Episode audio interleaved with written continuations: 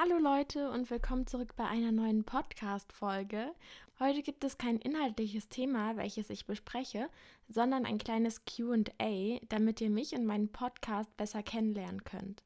Dazu habe ich euch bei Instagram gebeten, mir eure Fragen zu schicken und auf zehn dieser Fragen werde ich nun eingehen.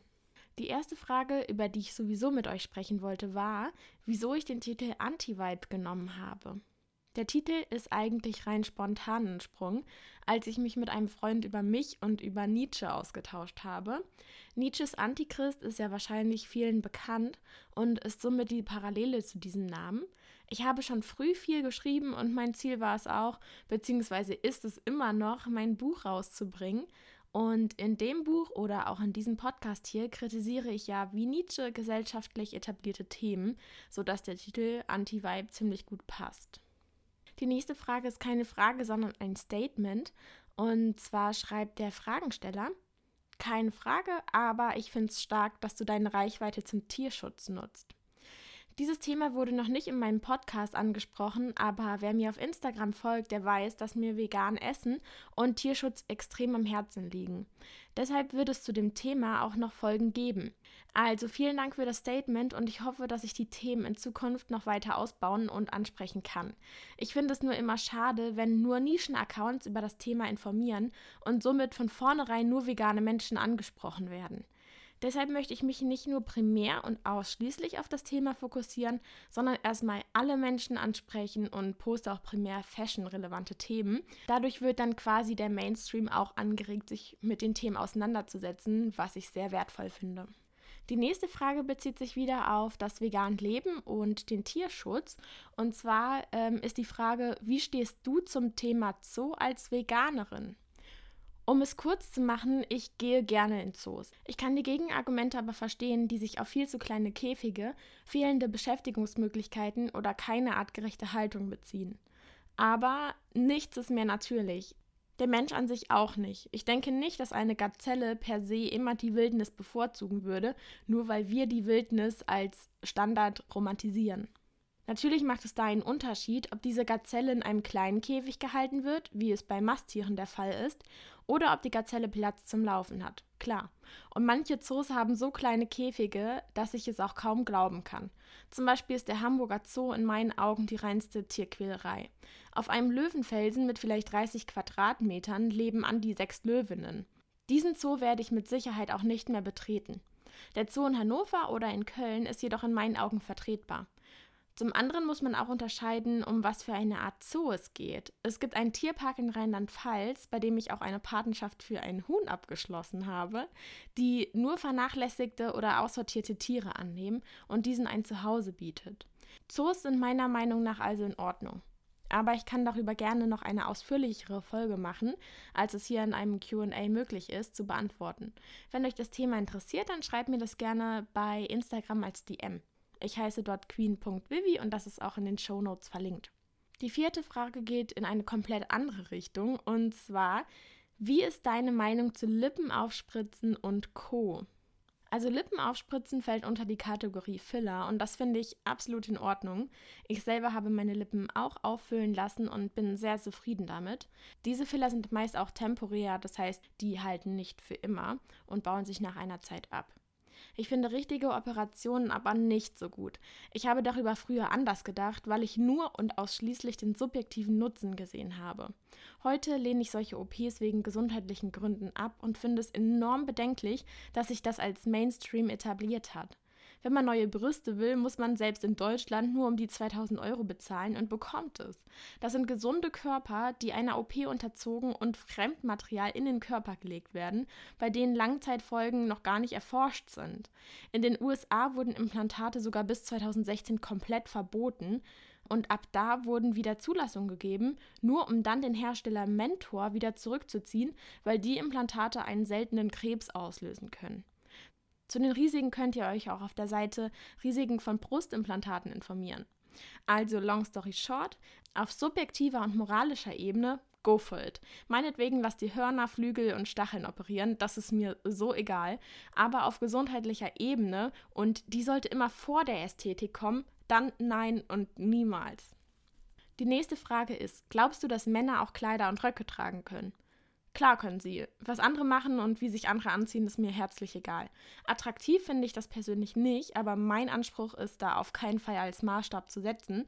Bei mir im Freundeskreis sind alle herzlich willkommen, egal wie die sich kleiden. Hauptsache, die setzen keine kritischen politischen Statements oder sonstiges. Die sechste Frage, was ist dir im Leben am wichtigsten?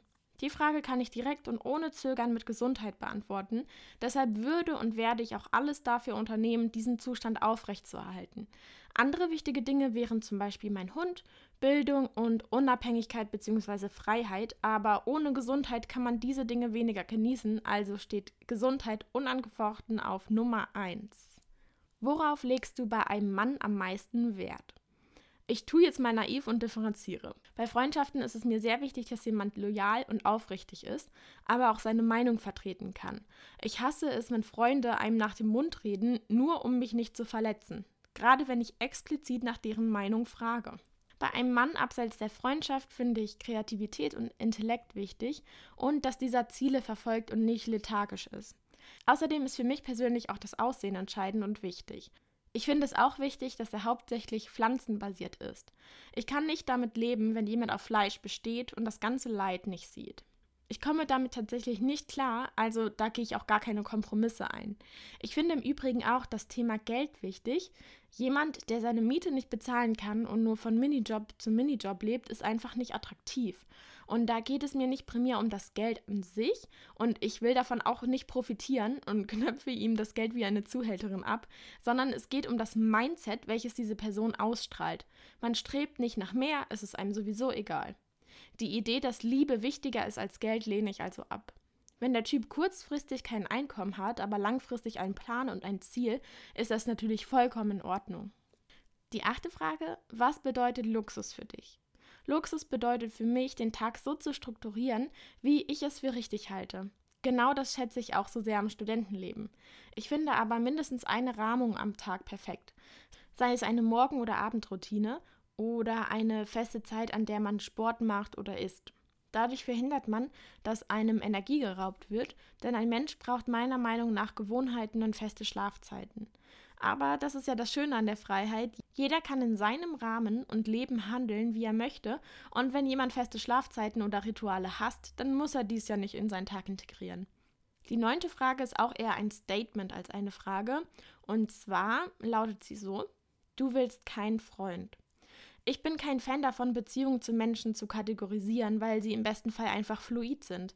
Wenn man sich mit einer Person versteht und mit der Zeit verbringt, dann nennen es manche Beziehung und manche sagen, es ist Freundschaft plus, manche sagen, es ist nur eine Affäre, aber die Situation ist dieselbe.